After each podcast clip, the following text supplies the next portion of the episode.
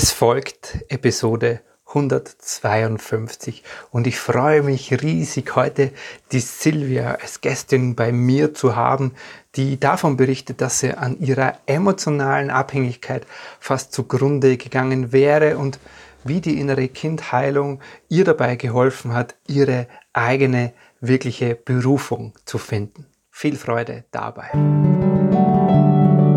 Herzlich willkommen und grüß dich beim Podcast Heile dein inneres Kind.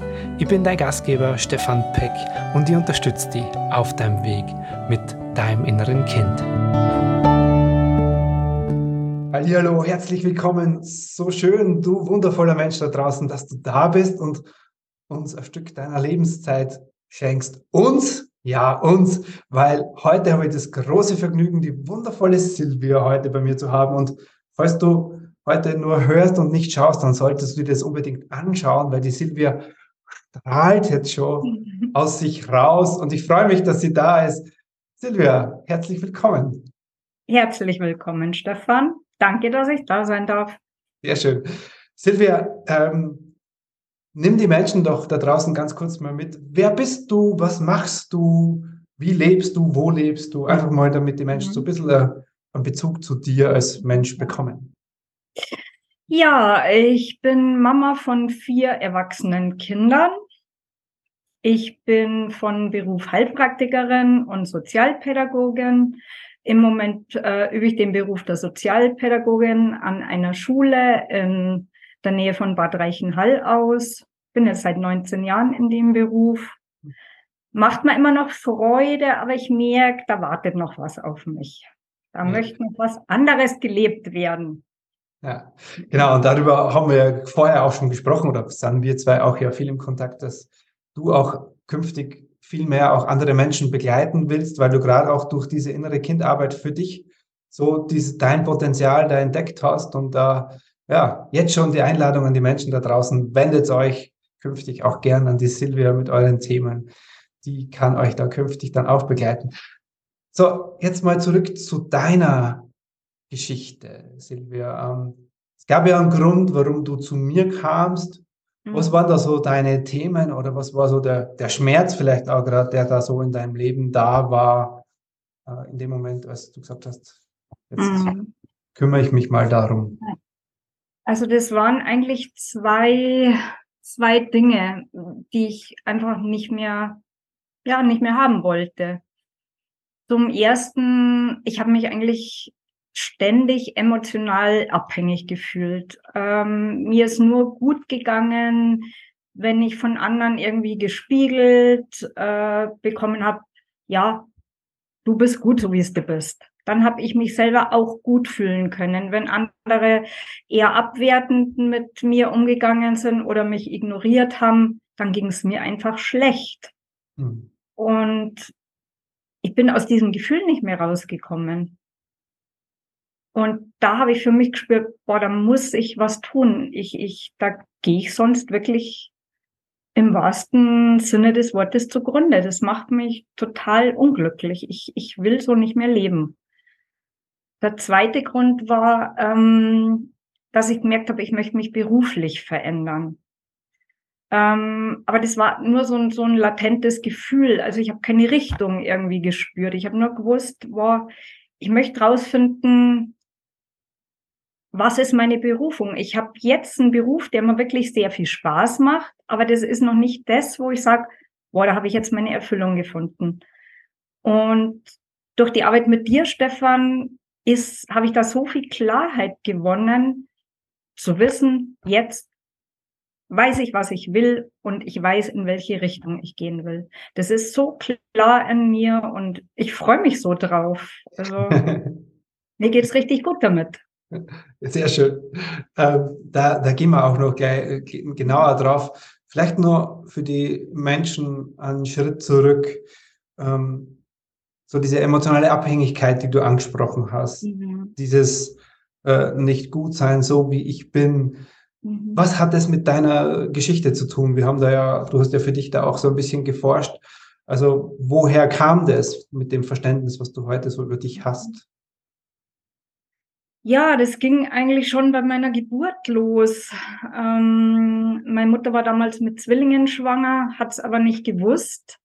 Und dann kam zuerst mein Bruder auf die Welt und dann hat ihr der Arzt mitgeteilt, da ist noch ein Kind unterwegs. Und meine Mutter hat das immer als Schock bezeichnet, diese, diese, ja, was eben da der Arzt äh, eröffnet hat, dass sie noch ein zweites Kind auf die Welt bringen wird.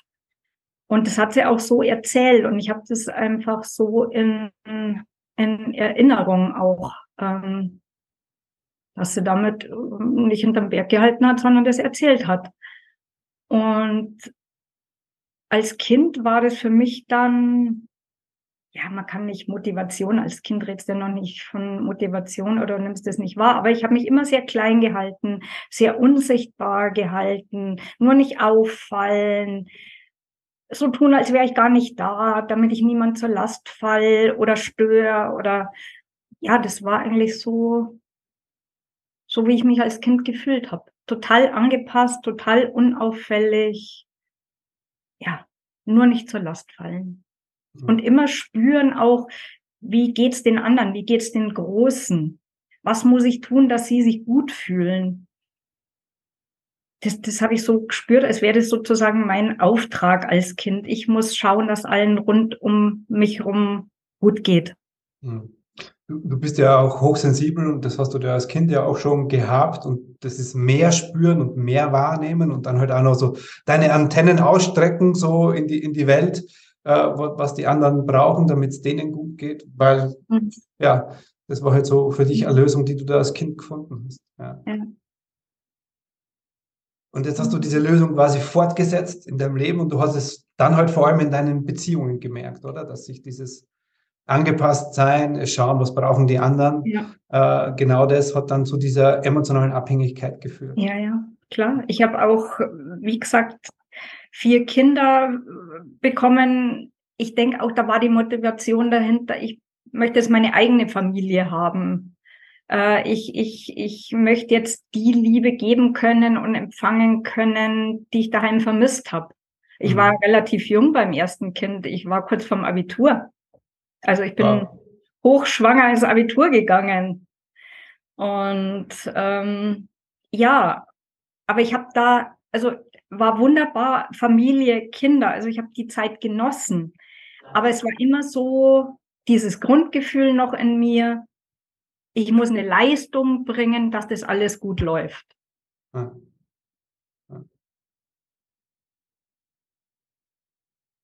Was hat sich jetzt durch diesen inneren Kindprozess, was hat sich dadurch in dir verändert? Was ist da jetzt anders geworden? Ja, da hat sich sehr viel verändert. Ähm, ich bin inzwischen mir der wichtigste Mensch. Mhm. Da konnte ich am Anfang gar nicht damit umgehen. Das, das hat sich so egoistisch angehört. Ich bin mir der wichtigste Mensch. Aber um das geht's.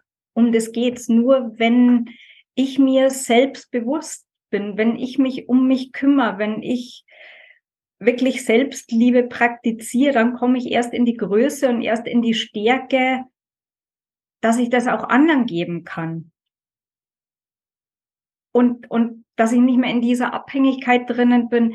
Ich brauche das alles von anderen, dass ich mich gut fühle und dass es mir gut geht und dass ich mich selbst lieben kann. Mhm. Also für mich hat sich durch den Prozess mit dir und durch die Arbeit mit dir, Stefan, diese emotionale Abhängigkeit gelöst. Ja. Das ist einfach ein Wahnsinnsgefühl. und das strahlst du heute aus, ja. das sieht man. Ja. So, wenn du sagst, ähm, das hat sich geändert und du fühlst es heute ganz anders, dann gibt es ja bestimmt Dinge, die du dafür tust oder getan hast. Was, was, was, nimm uns da mal ganz kurz mit, so, was sind so Dinge, weil du sagst, du, du bist dir deiner selbst bewusst oder du praktizierst Selbstliebe. Was bedeutet das ganz konkret so im Umgang mit dir heute? Mhm. Ähm, also das Wichtigste für mich ist eigentlich, dass ich mir sehr, sehr viel Zeit für mich selbst nehme. Das habe ich früher nie getan. Da habe ich immer erst geschaut, Mensch, was braucht der noch, was braucht der noch, was braucht der noch. Und inzwischen ist es so, ich brauche und nehme mir auch mindestens meine zwei Stunden am Tag, wo ich nur für mich bin. Nur. Da ist kein Handy äh, da, da, da gibt's keine Außenreize, da bin ich nur für mich. Und da verwende ich halt sehr viele Tools, Werkzeuge, die ich in der Ausbildung mit dir, Stefan, kennengelernt habe. Da gibt's welche, die, die wende ich gar nicht an, weil sie mir irgendwie nicht entsprechen. Dann gibt's welche, die sind total wertvoll für mich. Da kann ich gut damit arbeiten. Da geht's mir richtig gut damit. Hm. Hm. Das wende ich an. Dann äh, Selbstliebe hat auch sehr viel für mich damit zu tun, dass ich Dinge mache, die mir total Spaß machen, die mich glücklich machen, die einen ganz fixen Platz in meinem Leben haben. Das ist zum Beispiel, ich gehe einmal im Monat tanzen, ich gehe einmal in der Woche äh, Yoga, ich gehe irrsinnig gern ins Kino. Also ich bin ein absoluter Kinofan. Also nicht jetzt diese Mainstream-Filme, aber wir haben da in Bad Reichenhall ganz ein tolles, äh, würde ich mal sagen, alternatives Kino mit tollen Filmen. Ich, ich gehe wahnsinnig gern essen. Ich bin ein Genussmensch. Mhm. Mhm. Und das sind lauter Dinge, die mache ich jetzt, die leiste ich mir, die gönne ich mir und das tut mir gut. Und ja, ja. Also und heute kannst du das vermutlich auch ohne quasi diesem schlechten Gewissen, was du auch ja. angesprochen hast, ja. weil du sagst, ich ja. nehme mich wichtig oder es ist so wichtig. Mhm. Genau. Mhm, genau. Mhm. Was findest du für so, wenn da jetzt ein Mensch vor dir sitzt und der hat jetzt noch nie etwas von innerer Kindarbeit gehört, mhm. wie würdest du dem Menschen vermitteln, warum das wichtig ist oder was ist so das Wertvolle daran an dieser Arbeit?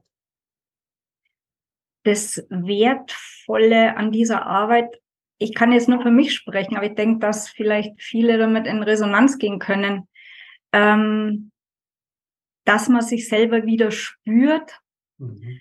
dass man auch gut selbst mit sich allein sein kann und das sogar als wertvolle Zeit empfinden kann. Nicht irgendwie als, wow, bin ich einsam und keiner ist da für mich und keiner liebt mich. Nee, es ist so wertvoll, Zeit mit sich selbst zu verbringen, und da dann in dieser Zeit mal aus dem Kopf auszusteigen und wirklich ins Spüren zu gehen. Das ist eigentlich das, ja, das ist, wo bei mir der Knopf aufgegangen ist, wo ich sage, ja, das ist so wichtig. Hm, hm.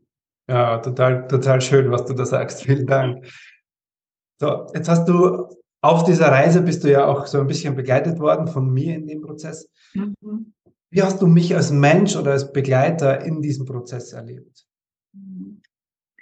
Ja, dass ich was tun will, das war mir so zum Jahresende war mir das irgendwie klar. Und dann bin ich schon eine, die da auch schon recherchiert und ich habe auch schon viel gearbeitet mit mir. Also das ist jetzt nichts, was neu für mich ist.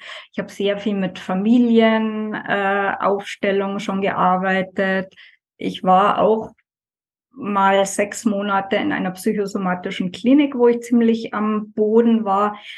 Aber das war für mich nichts Nachhaltiges. Das hat immer ganz kurz gewirkt und dann war ich wieder in, meinem, in meine alten Muster drin. Und dann habe ich äh, auf YouTube recherchiert, was ich machen kann, um, um mehr zu mir zu kommen. Und dann bin ich auf dich gestoßen, Stefan, und war echt fasziniert. Dann habe ich gedacht, wow, der spricht meine Sprache. Mit dem kann ich reden. Also mit dem, der, der, der redet frei raus. Der ist so bei sich, der ist so authentisch und trotzdem so natürlich. Also das hat mich an dir fasziniert. Und du strahlst diese Natürlichkeit aus, und auch dieses Lockere, dieses Lustige und trotzdem spürt man bei dir die totale Kompetenz. Das ist, war für mich die Kombi, wo ich sage, ja, der ist es. Mit dem will ich arbeiten. Wow, oh, vielen Dank für, für, deine, für deine Worte. So ist es. So ist es, so ist es. Mhm. Oh, Silvia, da war jetzt extrem viel drin äh, für, für die Menschen da draußen. Ich glaube, das wird ganz, ganz viele Menschen auch abholen und berühren, was du sagst, weil das so, ja, also diese Reise aus dieser emotionalen Abhängigkeit hin zu dieser, zu dieser strahlenden, kraftvollen Frau. Und ich meine, wir sprechen hier, ja, wir sprechen hier von Wochen, nicht von Monaten oder Jahren, die du in dem Prozess bist.